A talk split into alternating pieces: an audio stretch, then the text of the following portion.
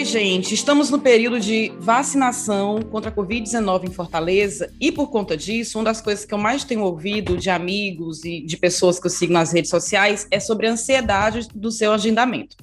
Todo dia tem alguém falando que está olhando direto é, o site da prefeitura para saber quando chega o seu dia de vacinação. E, no meu caso também, um dia antes do, do meu dia de, de, da primeira dose, eu quase não consegui dormir de tanta ansiedade.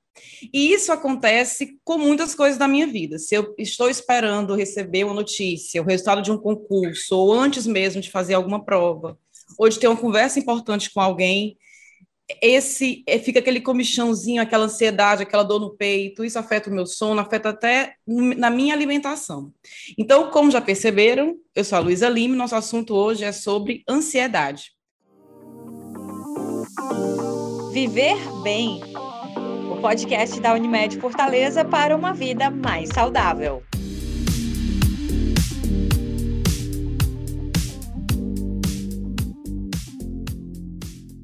Para falar um pouco disso comigo, eu convidei um amigo, o Pedro Brandão, com quem já troquei alguma ideia sobre isso, que ele também tem seus momentos de ansiedade, e até a gente vai saber um pouquinho mais sobre isso, sobre o que eu passo, o que ele passa, e se o que a gente está sentindo é mesmo ansiedade. Seja bem-vindo, Pedro. Olá a todos, é um prazer estar aqui conversando com vocês. É um prazer sempre conversar com você, Luiz. Então, conversar em podcast é duplo prazer, porque fica registrado. Ah, e a gente mal conversa, né? Não, nem um pouco.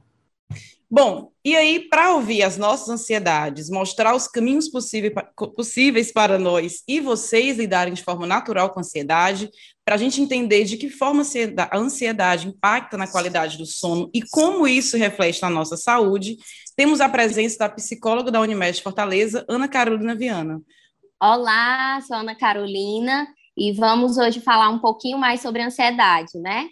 é, esse sentimento que traz tanta, tantas dúvidas às vezes, né? O que é que é normal, o que é que não deveria ser. E hoje a gente está aqui para trazer também um olhar um pouquinho mais cuidadoso com relação à ansiedade. Nem tudo, a ansiedade não é de um todo mal. Ansiedade é uma doença que atinge pelo menos 19 milhões de brasileiros, segundo a Organização Mundial da Saúde. E como a Carolina acabou de falar, não é de todo mal. Mas eu queria agora também ouvir dela, né? Quando é que a gente pode identificar se essa ansiedade ela está ou não nos atingindo de uma forma maléfica, se ela não está sendo tão natural assim? Dá para perceber? Então, é, a gente consegue perceber a ansiedade como um sentimento. O que de fato é a ansiedade? A ansiedade é um sentimento que é natural de todo ser humano. Na verdade, a ansiedade é necessária para a nossa sobrevivência, né? A ansiedade é aquilo que nos faz olhar para um lado e para o outro antes de atravessar a rua. A ansiedade é aquilo que nos faz é, cuidar de nós mesmos, né? Nesse sentido mesmo. E sendo que essa ansiedade pode ter alguns níveis mais elevados, que seriam aqueles níveis de trazer para um momento atual, um momento de segurança, um momento de bem-estar, um momento em que é, tá tudo bem, digamos, trazer esse sentimento, ou, na verdade, esses sintomas de que não está tudo bem. Então, esse sinal de alerta, né? A ansiedade, quando eu falo sobre uma ansiedade patológica, é uma ansiedade que me coloca num sinal de alerta como se eu estivesse correndo um risco naquele momento. É, ou algo ruim estivesse acontecendo, mas de fato não está. É mais ou menos esse o, o, o a definição de ansiedade que seria patológica, né? Que vai além daquele, ai, tô ansiosa é, para uma entrevista de emprego, não consegui me alimentar direito, ai, vou para um primeiro encontro, não tô assim, não consegui dormir, né? vai para além disso. Saudades, primeiro encontro.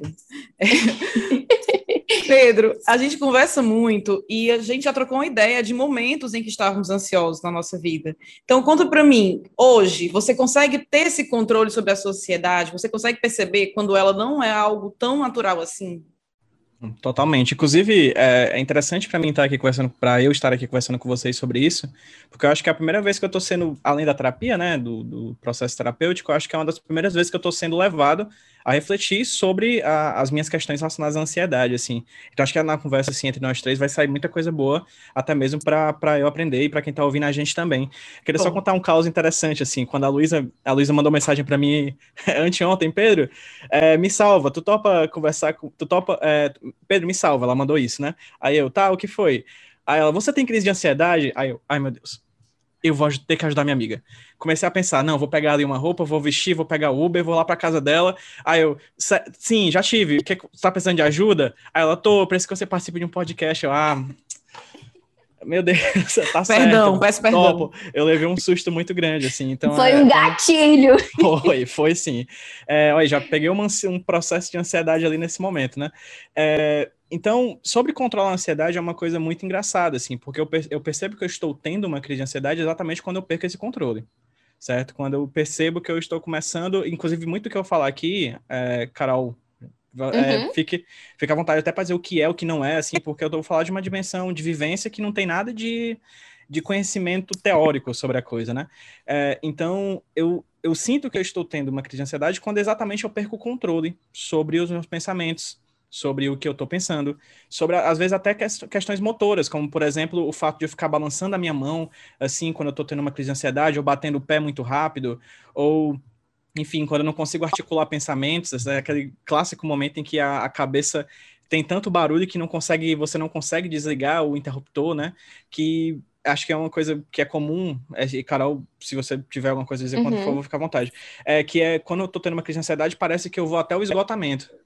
E aí, quando eu esgoto, é que o sistema do, do Windows, do computador, o sistema do videogame reinicia. Né? Quando, tá uhum. tá quente, quando o equipamento está quente demais, que ele reinicia. Pois é, é mais ou menos o que eu sinto quando eu perco o controle. A ansiedade vem, os pensamentos vêm, eu não consigo controlar de forma nenhuma, e simplesmente quando eu estou exausto, é que parece a cabeça diz, beleza, bora começar de novo? É, que vem aquele, aquela, digamos, aquela calmaria, né, assim, é mais ou menos esse mesmo o processo dela. Ela vem e da mesma forma como ela chegou, ela também vai embora, né? Eu costumo falar isso para os meus pacientes, não como um, um, remédio, né? Que eles escutam e pronto, ai, tudo fez sentido. Eu sei que não é assim. Mas eu acredito que no momento, é, se vocês conseguem, vocês no sentido, né, assim, você disse que passa por um processo de terapia, conseguem acessar essa, essa lembrança, né, de que ela vem, ela também vai embora, isso pode também ajudar, não é que isso vai fazer ela ir embora mais rápido, né, não necessariamente, mas isso pode ajudar, né, e não colocar mais lenha nesses pensamentos. E eu vejo, é, Carol, que tem duas formas disso acontecer.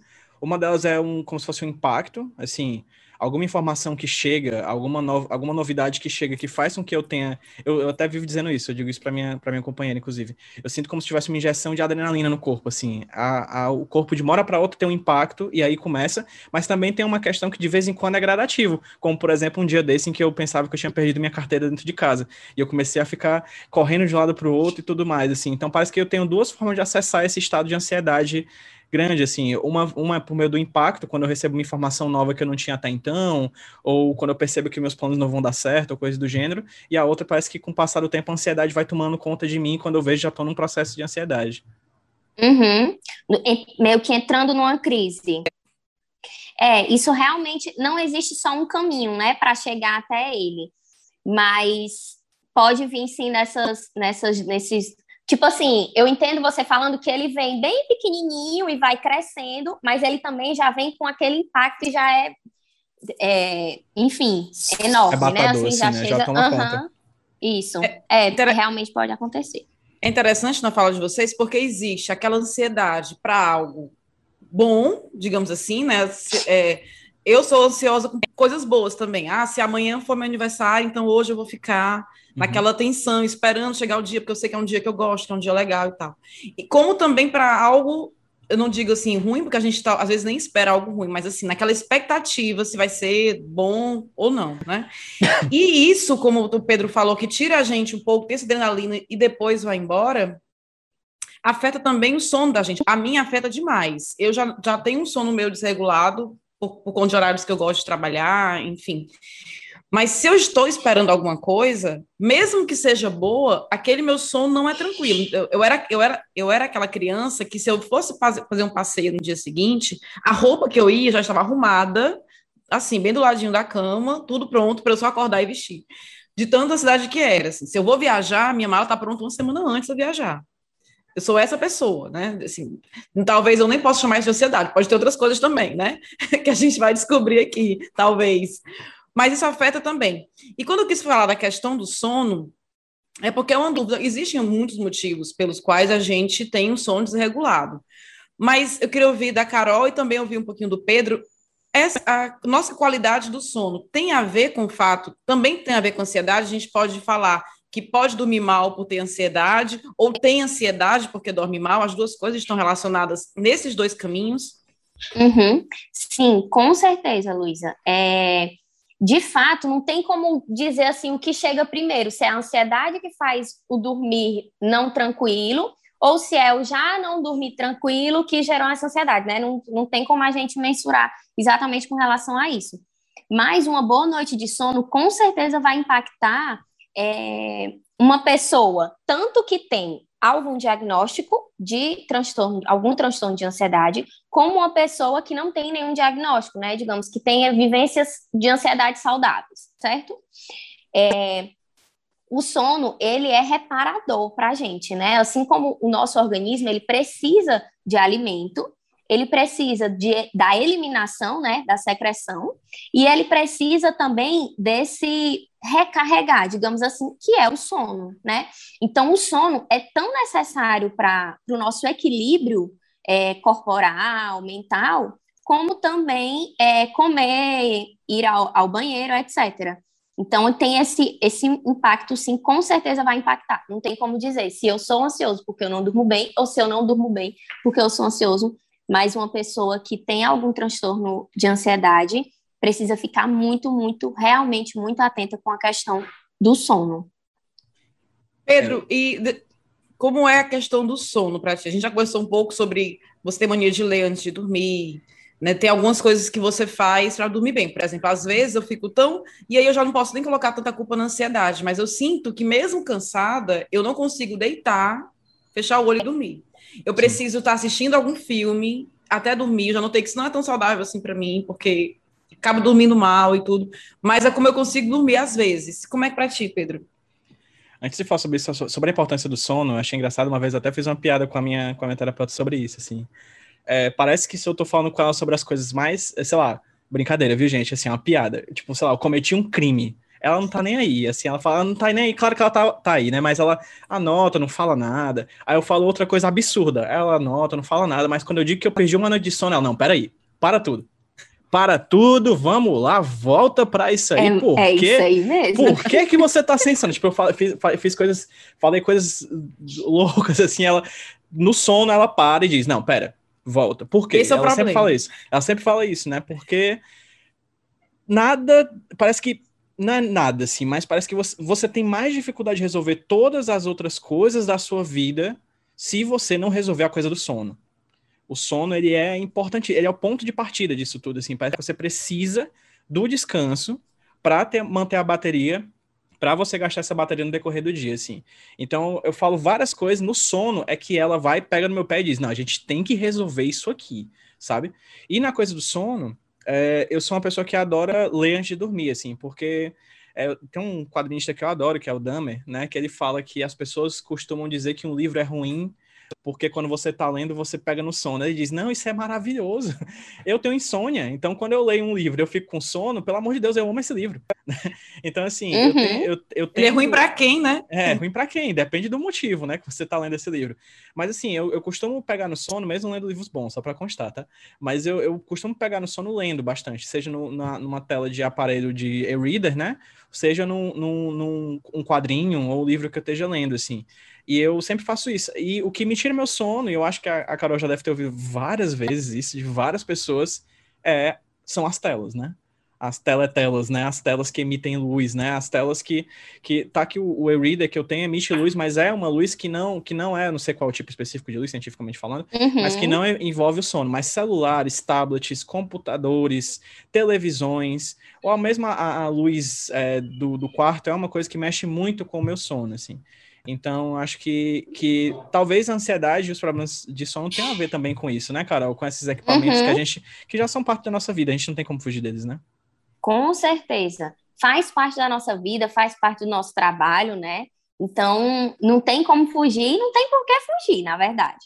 Mas é bom ficar atento com relação a algo que você trouxe, Pedro, é, que eu gosto de falar também, é a questão da higiene do sono, né? Que a higiene do sono eu costumo comparar a higiene do sono com aquela rotina de. Não sei se vocês têm vivência com, com bebê, né? Eu espero que quem esteja nos ouvindo também tenha pelo menos algum tipo de vivência.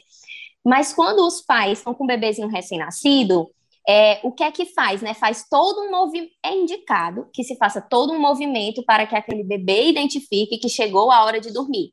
Então começam a falar mais baixo, é, diminui as luzes da casa, toma um banho relaxante, né? Então eu sempre comparo a higiene do sono a essa rotina do dormir, que é o que vai sinalizar para o nosso organismo, peraí, chegou o momento de, de relaxamento, né? Como se fosse desligando aos pouquinhos, sabe? E tem algumas coisas que a gente pode fazer, principalmente relacionada a uso de celular, tablet, tudo, televisão, que podem nos auxiliar, né? Que é de colocar, tem alguns, alguns aparelhos que tem a opção de colocar a luz amarela, que é aquela isso. luz pronto, que é aquela luz que, que já não vai dar aquele estímulo visual, uhum. né? Porque o celular por si, a gente, ou a gente está lendo alguma coisa, alguma notícia, ou vendo algum seriado, alguma coisa que tá, não está nos causando estímulo, né? Então, se o conteúdo já é estimulante, é interessante buscar pela luz que seja mais, mais amarela. Se eu não me engano, é a luz amarela. E a luz que é mais nociva é essa luz branca, que puxa para o azul, né? Que geralmente é a luz que não é indicada ter também no quarto, porque é uma luz estimulante, né? E o nosso organismo, ele foi feito para estar acordado quando tem luz, ou seja, o sol, e estar já em momento de relaxamento quando o sol vai embora, né? Quando não tem esse estímulo de luz. Só que com assim a eletricidade, etc, isso foi a gente foi meio que perdendo essa essa conexão também. E é interessante ter essas ferramentas, a tecnologia nos permite ter essas ferramentas de diminuir a luz, ou de colocar uma luz mais branda para não afetar tanto, né? É, Carol, é, toda essa higiene do sono é importante, e o pior, assim, gente, que às vezes a gente sabe o que deve fazer, né? A gente sabe que tem que fazer, mas não faz, né? Eu, uhum. até, eu costumo brincar assim, olha, nós somos todos adultos, somos, somos, responsáveis por aquilo que a gente faz, né? O que vai acontecer com a gente é uma responsabilidade nossa, mas mesmo assim, a gente não faz, né? Tem todo um processo, tem até, a gente falou no primeiro podcast aqui, no nosso primeiro episódio é, do podcast Ver Bem, a gente falou sobre meditação, e, e, existem aplicativos e até mesmo seriados sobre isso, sobre meditação, que podem também auxiliar no sono. Tudo isso a gente sabe e às vezes não faz. E acaba virando bola de neve, porque a gente está preocupado com alguma coisa ou não, que não faz a gente dormir bem, mas também o não dormir bem causa outras coisas. Uhum. E aí eu sinto que quando tem essa ansiedade noturna, o meu dia no dia seguinte é ele é assim totalmente um dia não é totalmente mas é praticamente um dia perdido. É como se fosse aquela ressaca do sono que eu sinto. E aí eu queria ouvir de ti Carol e ouvir do Pedro também quais são as outras em que outras áreas essa ansiedade noturna também vai impactar? Mas será que fisicamente a gente percebe alguma coisa assim no rosto na pele no cabelo? Tem alguma doença relacionada a isso? O que é que o Pedro percebe que acontece com ele se ele tem essa ansiedade noturna é, com frequência, né? Porque às vezes a gente sabe que uma noite mal dormida é, é comum, mas também ouvi de ti, Carol, que que mais impacta essa ansiedade noturna? É interessante, assim, lembrar que é, uma coisa é a gente ter um evento, enfim, um, um, um acaso que nos faz ficar ansiosos, não conseguir dormir e tal. Isso não vai impactar porque o nosso organismo ele é super inteligente, então ele vai conseguir reequilibrar. Mas quando é, uma, é algo rotineiro, então praticamente é, dos sete dias da semana, cinco eu não durmo bem, digamos, isso vai ter um impacto com certeza em tudo aquilo que o meu organismo faz, né? Tanto na questão da pele, cabelo, é, pode trazer questões de, de é, um, não sei explicar, mas algumas questões de pele, algumas. Isso com certeza vai impactar, sim, é, e principalmente na nossa disposição também, né? A nossa disposição para o próximo dia que, que está chegando e que vai nos cobrar é, é, algo, né? Assim, trabalho, estudo, etc. E você tem que estar tá ali para dar isso. E às vezes simplesmente não tá porque não dormiu ou dormiu muito pouco, né? Então não descansou. O, o, o, nosso cérebro ele não teve aquele momento mesmo de, de fazer as conexões, de liberar os hormônios, isso também impacta. Eu gosto de trazer isso também para o pensamento dos adolescentes, porque é nesse momento, é no dormir profundo, que acontecem as liberações de crescimento, né? Então, isso é algo muito delicado, apesar de ser essa faixa etária que tem alguns períodos de dormir bem mal, né? Digamos. Tem, tem uma questão que eu acho engraçada, assim, desde, desde é, voltando no tempo, né, ainda até minha infância, assim, eu percebo que a questão da ansiedade, ela é muito clara e é muito psicossomática em mim. Quando eu tenho a, a, tipo a coisa da, da prova do dia seguinte que eu não estudei muito bem, ou que eu tenho que apresentar um trabalho é, que é que é importante para passar na, na escolinha mesmo, assim, eu já sentia que ali eu já tinha uma coisa, por exemplo, de sentir enjoo, ânsias de vômito, uhum. coisas do tipo, desde quando eu era criança, assim, sabe? Só que com a fase adulta, parece, e eu acho que tem uma palavra que é muito importante a gente pontuar aqui, que é muito presente na minha vida, que é a coisa do controle, né? A coisa de você perder o controle sobre as suas próprias ansiedades, assim, que aí eu acho que com o passar do tempo, com a vinda da fase adulta e as questões da vida adulta, contas, né, emprego, né, enfim, é, responsabilidades variadas, né, em questões burocráticas, enfim, coisas do tipo, eu acho que o que era a ânsia por causa que a época, quando eu era criança, era muito importante para mim aquela provazinha lá de geografia que eu ia tirar sete para passar, hoje é o boleto do mês que vem, assim, né, que vem todo mês que vem, que, né, que to, sempre E a gente não se acostuma, né? Vem todo não mês se acostuma. Exatamente, né? Por quê? Porque parece que com o passar do tempo eu, eu fui perdendo esse controle sobre essa ansiedade e, as, e cada pequena coisa vai me fazendo perder esse, esse controle, assim. É, eu, eu, por exemplo, hoje eu perco sono, né? Ainda sinto, sinto ânsia de vômito quando eu tô muito ansioso e sempre tem as questões relacionadas tanto aos eventos, né? Como tu falou, Carol, que ocasionalmente sempre uhum. vai ter uhum. aquela coisa, né? Putz, eu vou ter uma prova de concurso amanhã. Pô, é normal que eu vou ficar ansioso por causa disso. Mas eu acho que o grande problema é perder o controle e essa ansiedade virar um tipo de reação para coisas muito menos banais do que uma prova de concurso ou, ou, uma prova de vestibular ou coisa do tipo.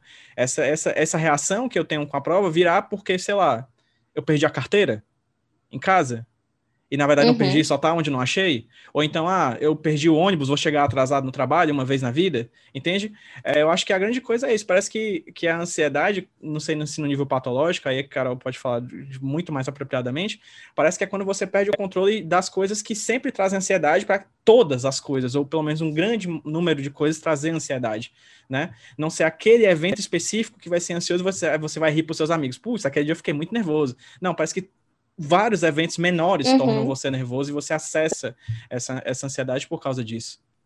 Sim, e aí fica, parece, Pedro, é, durante a tua fala, né, assim, dá um, um, um, nervoso no próprio dia a dia, né, assim, dá um, dá um nervoso no próprio dia a dia que deveria ser algo rotineiro, né, atividades mais rotineiras. Com certeza, ela, a ansiedade, ela vai trazer, ela traz para o presente Algo que, por exemplo, perdi a carteira. Tá, o fato é que eu perdi a carteira. Só que eu perdi a carteira, meu cartão. Será que já estão clonando? Será que já estão. Será que. Mas calma, eu perdi a carteira dentro de casa. Mas será que tá dentro de casa? Tá, tá, tá. Né? Assim, então, vai para um. faz um movimento contrário ao, ao de fato, né? O que de fato está acontecendo. Tira ali daquele, daquele momento e coloca é, traz assim como se fosse um momento de caos. Eu, eu, trago muito no consultório essa questão de dar uma sensação de caos, né? Assim, eu perdi minha carteira e aí já vai para um caos generalizado, digamos. E dentro dessa, dessa tua fala, Pedro, eu queria trazer também é, a questão de algumas atividades que, tá, então se eu tenho, é, Carol, até agora eu percebi, então parece que tá sério aqui para mim, né? Eu acho que não tá legal, não. Eu preciso. O que é que eu posso fazer? E aí eu acho interessante trazer também que é possível você é, tentar controlar, digamos isso, né? Não exatamente os pensamentos, mas também trazer momentos de prazer para a semana para trazer uma leveza. Porque se a gente for perceber, é, de segunda a sexta, normalmente, né? Vamos colocar assim, porque cada um tem, tem a sua rotina de trabalho, mas de segunda a sexta é como se a gente estivesse assim, no vai, tá, tá, tá, tá, tá, tá, tá, tá, tá, então é trabalho, trabalho, casa, estudo, tá, tá, tá, tá, tá, né? Assim, a gente entra nesse, nesse looping. E aí deixa, digamos, o prazer, a, a alegria ou a satisfação, encontro com os amigos para o final de semana, né? E como pode ser interessante trazer isso também para o meio da semana, né? Trazer esse momento de descarga, de tranquilidade. E um happy hour, talvez, é, encontrar alguns amigos, familiares, claro, levando em consideração o momento que a gente está vivendo agora, né? Mas é possível também trazer esse momento para o dia a dia, porque se, o meu dia a dia está tá trazendo essa ansiedade, né, assim, questões rotineiras, então vamos trazer também essa tranquilidade para o meio da semana para isso não ficar é, tão pesado. É interessante essa tua fala, Carol, porque é, eu moro só, o Pedro, que está aqui com a gente conversando, que eu chamo de PJ, na verdade, estou até achando estranho, viu, falar Pedro, chamar de Pedro. Ele é um amigo, ele e a, namorada frequentam a minha casa, né, assim. E antes da, da, da pandemia, por exemplo, a minha casa, mesmo morando sozinha, vivia cheia de gente, os amigos iam visitar e tudo mais. E isso que você falou de ter esses pequenos, esses pequenos prazeres, de estar com alguém agora, assim, devido à, pandemia, a gente ter mais cuidado, isso foi um grande gatilho para mim na, em todo o isolamento social, porque aí eu me vi realmente muito mais ansiosa do que o normal, e aí é, é, é muito é assim, natural, né? Porque o período foi um pouco assim para todo mundo, né? Até a gente não saber. E certos medos. Então, assim, às vezes eu encontrava uma pessoa na rua porque eu fui ao supermercado e encontrei uma pessoa. A minha cabeça já ficava pensando mil coisas. Será que porque eu encontrei aquela pessoa? Será porque eu falei daquele jeito, sem querer peguei na mão? Ai, meu Deus, pronto, já tô doente aquilo tudo criou, né, criou na gente essa, ansiedade nesse período. E até agora a gente está se permitindo ver poucas pessoas com mais cuidados, mas assim, até para poder. Eu sei que a gente não. Olha, quem está ouvindo, o pessoal não vai isso como, usar isso como desculpa, olha, eu vou aglomerar uhum, pela verdade. minha saúde mental. Não é isso, né? Não é, não é isso. Mas é você ter certos cuidados com você, pensando nesse momento também. Você não vai sair por aí aglomerando mas como a Carol falou, encontrar alguém às vezes até ajuda a liberar um pouco essa tensão. E aí a gente já entrou em outro ponto, a gente falou da, da falta de dormir, da, da ansiedade noturna, mas a ansiedade traz outros sintomas para a gente, né? Eu pelo menos sinto fisicamente, assim. Eu fico com respiração mais ofegante, eu sinto uma dor física por causa de algo que eu sei que está tudo bem comigo, né? É, fisicamente falando, mas por conta de uma preocupação ou de da espera de algo, eu fico, to, to, todo o meu sistema muda é, é, porque, porque eu estou ansiosa com alguma coisa. Tanto que quando passa, ou quando melhora, como vocês falaram, que do mesmo jeito que vem, vai, parece que o corpo relaxa. E aí eu sinto sono de novo, sinto fome de novo, sinto tudo de novo, porque o corpo uhum. relaxou. Mas assim, Quais são os outros sintomas que a gente pode falar da ansiedade? Porque também a gente tem, tende a culpar a ansiedade por tudo, né? Comi um bolo inteiro. Nossa, estava muito ansiosa comer aquele bolo inteiro, gente, porque estava ansiosa, Sim. né? A gente culpa, às vezes, a ansiedade por coisas que talvez nem fosse, né? Ou então a gente não está falando isso por mal, a gente realmente acha que seja. Então, que outros sintomas a gente pode perceber com ansiedade? Será que, assim, é, o toque é um sintoma da ansiedade ou ou não, ou ansiedade é que gera o toque, pânico, né? Como o PJ falou, que ele fica às vezes com medo das, sei lá, como vocês falaram antes, às vezes a gente tá tem medo de algo que nem aconteceu e a uhum. gente já está sofrendo por antecedência. Então, existem, eu queria que você falasse um pouquinho para mim, se, quais são os outros sintomas, se existem outros tipos de ansiedade. Então, a ansiedade é como se ela fosse um guarda-chuvazinho, tá? E dentro desse guarda-chuva tem os transtornos da ansiedade. O toque é um transtorno de ansiedade. Ansiedade generalizada é um transtorno de ansiedade. Dentro desses, é, cada um vai ter o seu, digamos, o seu sintoma, mas eles estão sempre relacionados a essa ansiedade. Então, pode trazer é, primeiro, né, a questão dos pensamentos. A, ansiedade inicia nos pensamentos, né? Então, primeiro vem algum pensamento angustiante e aí ele começa a dar esse esse esse sentimento assim de causa, essa coisa de tá acontecendo algo muito ruim, é, taquicardia, roer as unhas pode, ser um indício, né? Então, vou falar assim, o que o que tem, o que é indício? Não necessariamente uma pessoa que rói a unha, ela tem um transtorno de ansiedade, mas isso demonstra que ela é, é pode, precisa talvez tomar uma certa, um certo cuidado, né? É, aqueles, eu não sei se vocês já viram, mas tem queda de cabelo muito significativa de ficar, é, tipo, carequinha num lugar, sabe? Uhum. Isso também pode ser um indício de ansiedade, estresse bem elevado, né? É, outra coisa, taquicardia, falta de ar. E aí a questão da taquicardia e da falta de ar eu volto lá para o tempo na, na pandemia, na, na ainda estamos.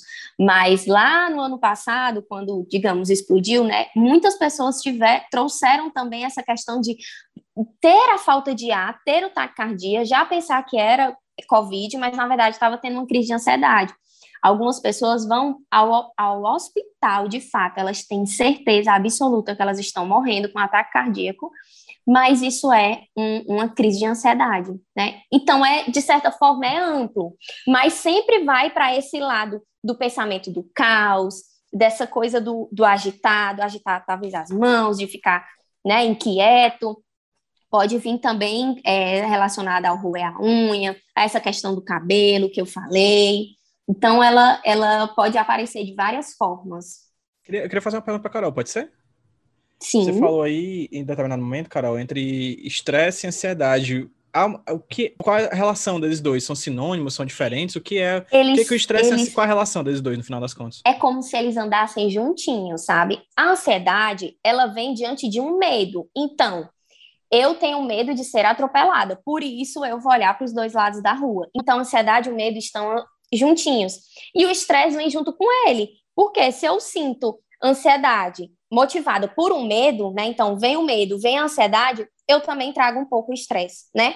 Claro que isso não é obrigatório, tá? Mas pode sim é, é, trazer esse estresse. A ansiedade, ela pode andar tanto de mãos dadas com essa parte mais do estresse, né? Assim, ira, raiva e tal, como também ela pode, não é obrigatório, andar também com, com um lado mais depressivo, né? Então, não é, eu falo várias vezes, não é obrigatório, mas é para as pessoas não ficarem é, já se autodiagnosticando de alguma forma. Uhum. É, então, é, é acho que uma coisa que é muito clara no que tu fala, mas só para pontuar, é que uhum. ansiedade e estresse não são necessariamente por existirem coisas ruins, né? Acho que o, o, exagero, as questões que, que extrapolam isso a perda de controle do estresse e da ansiedade é que trazem, de fato, questões patológicas, não é isso? Isso, isso. Porque eu posso ficar ansiosa, por exemplo, é, vou trazer um ponto meu. Geralmente, quando eu vou falar, eu trago algo meu, né? Então, me, me colocando aqui. Ano passado, eu casei.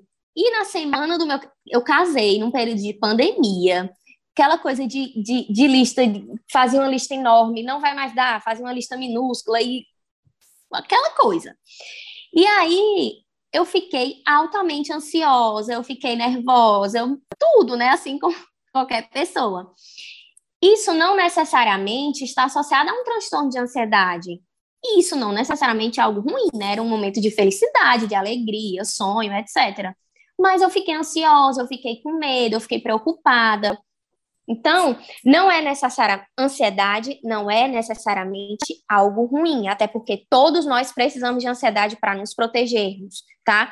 Ela veio no nosso organismo, ela foi dada dentro do nosso organismo, mas ela não é algo ruim. Porém, algumas pessoas têm um nível além. Então, mesmo que eu não esteja numa situação de risco, né? Se eu vou atravessar uma rua, eu não estou necessariamente em perigo, mas é um risco, né? Então, eu tenho que me proteger. Como eu posso me proteger olhando para os dois lados, né? É, mas mesmo quando eu não estou nessa situação de risco, digamos, eu fico extremamente nervoso. Por exemplo, trazendo um pouquinho o teu, é, o teu exemplo, Pedro, porque você falou, né? É, quando você se coloca nessa posição de perder a carteira e aí isso fica muito grande, né? A gente consegue perceber um nível mais elevado de ansiedade. Não necessariamente algo que é, é vai entrar com remédio, algo desse tipo, às vezes, um hábito de, de vida saudável é, consegue controlar também, né? Então, assim, não é porque, ah, eu tenho um nível elevado de ansiedade, então eu vou, tenho que ir no médico, tenho... não necessariamente, pode ser que sim, mas não necessariamente. Às vezes, um hábito de vida saudável já vai dar para o nosso organismo uma tranquilidade que ele precisa para funcionar de, um, de uma forma mais equilibrada. Carol, Por falou, de, Hum. Falou, de, desculpa ter interrompido, mas falou de, de, de uma, um hábito de vida saudável, né? Então, mais cedo você falou também de pequenos prazeres, de um uhum. happy hour na semana, né? De algo que, que não que faz a gente se desligar um pouquinho e relaxar para não ter esses comportamentos, esses padrões tão ansiosos. Mas eu queria saber o contrário. Existe coisa para a gente poder perceber e ter cuidado. Existe coisas que a gente faz que estão favorecendo essa, essa nossa ansiedade, favorecendo padrões ansiosos, para a gente ficar ligadinho também, não só em coisas que a gente deve fazer para combater a ansiedade, mas tem coisas do nosso dia a dia que favorece a ansiedade.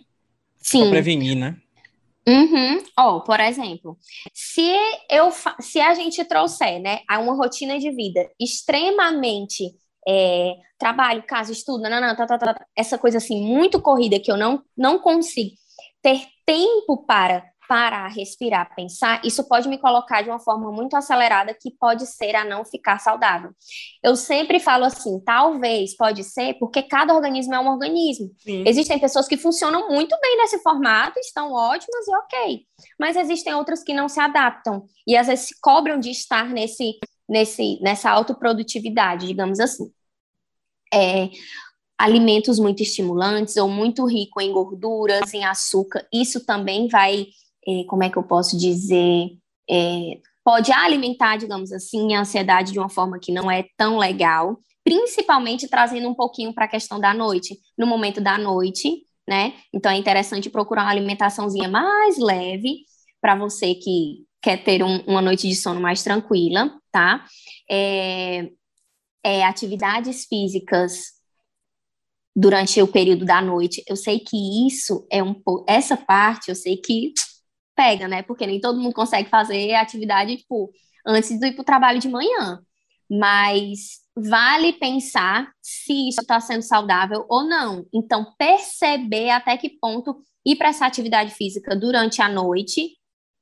É, algumas literaturas apontam até é, 16 horas, se eu não me engano. Depois das 16 horas, talvez seja muito estimulante, mas sempre prezando, eu sempre prezo pela individualidade, né? Então, cada pessoa vai funcionar de um jeito. Algumas vão super funcionar desse jeito, outras não. E é preciso também acolher se talvez não seja ideal para você esse horário, né? É importante se conhecer também, né, Carol? A gente sabe o que uhum. funciona também para a gente. Agora, se conhecer, não ser teimoso. Não, para mim assim acabou. Não, tem, também tem, tem que saber. Porque eu, por exemplo, é, gostava, gosto de fazer atividade física pela manhã, porque isso me deixa mais é, disposta para o dia. Uhum. Né, aquele cansaço da atividade física não me abate, pelo contrário, eu fico mais disposto o dia inteiro. Já tem coisas, por exemplo, eu conheço pessoas que não podem tomar café após as 16 horas Isso. porque não conseguem dormir. E eu costumo dizer que, que o café não é meu, meu, problema. Mesmo eu tendo dificuldades em dormir, na minha cabeça o problema não é o café, não. Eu tomo café a qualquer horário. Oito da noite estou tomando uma xícara de café pra, porque gosto uhum. do café, né? Mas também Sim. acho que é de pessoa para pessoa. Acho que eu quero dizer que não tira o meu sono. Eu acho, né? Pode ser que eu esteja é, muito vai... enganada. Talvez não. Talvez, Luísa, realmente não tire o teu sono. Eu, por exemplo, eu, eu gosto de tomar café to toda hora. Toda hora eu tomo café. Mas, por exemplo, a minha mãe já não nem pensar. Chega um horário assim que se ela pensar em café é capaz dela não dormir. Então, vai de cada um mesmo. Se você não identificou essa necessidade, talvez realmente isso não, não seria um problema. Algo que eu acho interessante também é a questão da, da alimentação, né? A gente pensar com relação a essa alimentação perto ali do horário de dormir, também, né? A questão que você falou, é, esses alimentos que têm estimulantes, né? Então, vale pensar com relação a isso também.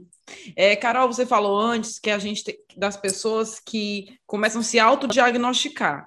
Não, a minha ansiedade é por isso, é por aquilo, né? E tal. E aí a gente sabe que hoje em dia tem tudo na internet. Todo dia a gente vê testes diferentes, né? Até quem é você aí, quem, quem é você na pandemia, quem é você no Big Brother, tem, tem teste de tudo. Dá para saber, por teste de internet, se a gente é ansioso? Estou falando isso para a gente pra dar cara nas pessoas. Eu posso confiar? Olha, tem esse teste aqui desenvolvido pela faculdade de não sei das quantas cientistas desenvolveram. Faça esse teste e veja o seu grau de ansiedade. Posso confiar? Gente, eu não acho confiável. Eu costumo comparar isso com aqueles testes. Não sei se, enfim, vocês são da minha época, mas enfim, daqueles testes da Capricho que tinha aquelas Total. coisas assim, pronto. Não era verdade. Eu, eu comparo eu não, mais um. É, é por isso que eu não conquistei o menino na escola. Não me diga isso. Com certeza. Eu confiei no teste da Capricho, gente. Então, não é algo assim é, que vai fechar um diagnóstico realmente. Nós profissionais utilizamos, vou falar por mim, eu utilizo algum, algum teste, alguma coisa que eu acho necessária, científico, etc., é, e sempre testes que são de uso de psicólogo, né? Então, não é nem interessante ter acesso na internet. Mas eu uso isso como uma ferramenta, não para fechar um diagnóstico, até porque Certo. quem fecha diagnóstico é médico, né? Então, para mim, eu utilizo mais como uma ferramenta ali da condução. Mas nada que vai fechar. A fala é o mais poderoso, né? Então, como. Mas, Carol, como é que eu percebo então? Porque eu não tenho teste, é, não vou, não vou para terapia, não tenho médico, etc. Preste atenção como você se sente, né? Então, vai estimulando aí. Mas minha vida é muito corrida, né? Mas, gente, tem que ter um tempinho para parar e pensar como aquilo ali está me afetando, né? Até que ponto esse nervosinho aí é, de conhecer alguém novo, tal, tal, tal, até que ponto isso está extrapolando, né? Assim, o, o, o, o saudável, né? Até que ponto esse nervosinho tá um nervosinho, ui, nervoso e tal, até que ponto já tá assim, não tá legal, não tá bom. Então, vai também do, do autoconhecimento. É, mais cedo o Pedro falou também que sente essas coisas, que faz terapia, que sente quando está ansioso. E aí, quero perguntar para o Pedro, mas eu também queria ouvir um pouquinho da Carol. Qual é o momento para procurar uma avaliação criteriosa? Assim? A gente já falou que existe ansiedade, que é natural e tudo, mas, como a gente também falou, existe coisas pontuais, às vezes elas nos prejudicam, às vezes não. E aí eu queria saber se o Pedro procurou ajuda, por que se sentir ansioso, se já teve um feedback desse, e quando é que a gente deve procurar ajuda nesse caso? É, eu, eu demorei muito para ir atrás de terapia mesmo, assim. Inclusive por causa de muitos preconceitos que, graças a Deus, hoje em dia, cada vez nos últimos anos, a gente está deixando um pouco mais de lado, né, em questão de terapia, assim. Eu tinha vários deles e eu fui porque realmente fui instigado por pessoas próximas que gostavam muito de mim para, cara, tu tem que fazer, tu tem que fazer, porque você não está num momento muito bom. E aí eu fui, de fato, foi um processo muito é, revolucionário, assim, um processo muito dolorido, né? Eu sempre costumo dizer que o processo de terapia é um processo de destruição e reconstrução, né? Você tá quebrando coisas na sua cabeça o tempo inteiro, coisas que te trouxeram até aqui para esse momento meio angustiante, que você tá reconstruindo para poder realmente se conhecer, se remontar, se, se tornar se tornar alguém um pouquinho diferente, assim, do que você era antes, ter uma vida melhor, né? Eu sempre vejo muito o processo de terapia como esse processo, assim. E o processo de ansiedade veio muito por causa disso, assim, muito vinculado ao trabalho, né? Eu, eu, eu, falei, por exemplo, né, lembrando da minha infância que eu tinha esses, esses momentos de ansiedade, né, mas eu lembro muito bem de um momento em que eu tive um, um ataque que creio eu que tenha sido de pânico no banheiro de, uma, de, um trabalho que eu tive por causa de uma bronca, um dos vários gritos que recebi de um chefe abusivo, né? E aí, por causa disso, eu tive esse ataque, esse momento em que eu simplesmente não conseguia controlar minhas mãos, elas tremiam o tempo inteiro. Eu, eu, eu suava, eu chorava, eu olhava pro espelho e dizia, cara, eu não tô me reconhecendo eu não sou, eu, eu, não tô conseguindo me controlar, tipo, essas questões psicossomáticas muito fortes, assim. E isso, isso foi 2015, né? E aí eu só fui procurar terapia em 2018, assim. Foi um tempo amplo, né, para poder ir atrás disso, de fato, me ajuda. Acabou? Não. Como eu falei, esse negócio da carteira foi, uma, foi ontem. foi há dois dias ontem que isso aconteceu, então não. Mas é um processo diferente, eu acho. Acho que a Carol pode até é, confirmar isso. Uhum. É um processo que você simplesmente não está mais sem, no escuro. Sabe, eu acho Sim. que você, você está sentindo o seu corpo, você continua a tremer, você continua a ver isso, mas você olha para si próprio e diz: Ok, eu, você dá um nome àquilo você entende o que aquilo está acontecendo e você começa a perceber que você não está mais numa estrada sem os faróis ligados. Agora você tem os faróis ligados. Sim. Ela ainda é uma estrada acidentada, mas é uma estrada acidentada que você pelo menos consegue ver para onde você está indo, assim. É isso mesmo. E durante a tua fala, Pedro, é muito essa questão, é, esse suor, esse choro, essa, essa falta de controle, né? E quando você está num processo de terapia, é, você consegue perceber que perceber aquilo não como é assim, é, é desse jeito, ponto, acabou. Não é como se você tivesse um certo controle, assim, né? Um, uma percepção diferente de que não é como se fosse a vítima da, daquilo ali, daquele. Só tem isso aqui. Não, pera, calma, eu tô percebendo. Errada. Isso, eu tô percebendo, eu tô ansioso, eu acho que foi essa questão, eu acho que foi isso. E começa a vivenciar isso de uma forma diferente, porque assim, o processo de terapia, é, não vai tirar os estímulos ansiosos ou estressantes ou de tristeza e tal da nossa vida, né? Mas vão nos dar ferramentas e capacidade para passar por eles de uma forma que não seja tão danosa, né? Para a gente, digamos, né, seres humanos, e tam como também para quem está ao nosso redor, né? Porque querendo ou não, as pessoas que estão ali nos auxiliando, né, que veem às vezes essas cenas, é, também, também são afetadas com isso, né? Então, é muito, muito importante essa tua fala, muito, muito legal mesmo. Carol, a gente falou aqui de terapia, de atividade física, de uma, uma vida mais saudável, né? É, no sentido amplo da palavra, mas também a gente tem é, medicamento para ansiedade? Qual é o ponto? Até que ponto eu posso ir sem o medicamento? Que, que benefício o medicamento vai fazer para a ansiedade da gente? É, existem medicamentos para ansiedade, né? É, dos mais utilizados, mais antigamente, até os mais novos, e eles vão agir cada um de, um, de uma forma, né? Assim, mas o e aí eu volto para uma questão muito interessante para a questão do nosso do nosso do início, que é uma coisa que eu prezo muito realmente com com quem tem algum alguma ansiedade um pouco mais elevada, é a questão do sono. Então sempre pontuo a questão de vai ajudar a dormir melhor também, né? Então vai dar uma acalmada naqueles pensamentos. É, eu trago o, o medicamento como uma ferramenta Muitas pessoas, infelizmente, ainda têm resistência com relação ao uso de medicamentos, mas eles são uma ferramenta muito muito poderosa, assim, de, diante de um processo também de terapia, porque eles também auxiliam ali a, a calma daqueles pensamentos, você percebeu seus pensamentos mais claramente, não tão agitados, é, e vai ajudar também na terapia. E também, na grande maioria das vezes, eles auxiliam o sono, que é essencial para quem tem um nível de ansiedade mais elevada, com certeza a questão do sono. Existem medicamentos, eles são passados por, eu sempre indico médicos psiquiatras para, porque eles têm esse conhecimento bem amplo, né, com relação a, a eles, como ele vai agir, o que é que ele vai fazer.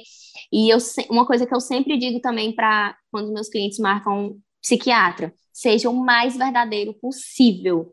Fale tudo de fato como acontece, não tenha medo, é, porque ele vai poder fazer uma avaliação mais correta, né? Então, se eu se eu burlo ali, se eu não dou aquela informação que eu, daquilo que eu estou sentindo, ou que eu senti e tal, é, o médico só vai conseguir ver até onde eu consigo mostrar, que é através daquilo que eu falo, né? Então, ser o mais verdadeiro possível com relação a isso. Não faz sentido mentir para terapeuta, né? Acho que é acho que é uma das coisas ter vergonha. Ou coisa do tipo. E nem né? para o psiquiatra, nem para o psiquiatra Exato. também, que ele é, é parceirão da, do processo, né? Então, isso ansiosa. é muito importante. Com a próxima terapia já. Bom, então, pelo que a gente ouviu do depoimento do Pedro e pela fala da Carol, tem esse tratamento aí, se você que está ouvindo a gente em casa, esse tratamento ouro para a sociedade que possa unir um medicamento adequado, uma terapia, uma atividade física e um sono de boa qualidade. Gente, nosso papo está se encerrando. Eu gostei muito de conversar com vocês. Vocês têm mais alguma coisa a dizer para colocar? Um recadinho para deixar? Eu quero agradecer muito o convite e deixar aqui, né, assim, é, a importância de, para todos nós, quem tem algum, quem tem algum diagnóstico, quem não tem, mas para todos nós é muito importante ter uma alimentação equilibrada, fazer terapia, né, se você quiser e se permitir, praticar atividade física e também ter momentos de prazer e de lazer durante a semana. Não deixem tudo para o final de semana, é pouco tempo. Então, vamos trazer para o meio da semana aí esses momentos de lazer é, dentro daquilo que é nos permitido nesse momento, mas é, é muito importante para a nossa saúde como um todo. Pois, Carol, muito obrigada por, por, essas dicas. Eu achei o nosso papo muito proveitoso. PJ, que bom que você veio e aceitou o convite. Fiquei muito feliz, muito obrigada. Foi um prazer. Nosso papo fica por aqui. Pegando o gancho das dicas da Carol e da dica do tratamento de ouro para ansiedade, passa lá no canal do Animed Fortaleza no YouTube, confere os vídeos sobre exercícios para fazer em casa e dê um choque de tranquilidade na sua ansiedade. Falamos aqui que ela dá um choque na gente de adrenalina, de pânico, então dê um choque de volta, mais de tranquilidade na sua ansiedade. podcast Viver Bem da Unimed Fortaleza é uma realização do grupo de comunicação O Povo, roteiro e coordenação Paulo Lima, produção Diego Viana e edição Mariana Vieira.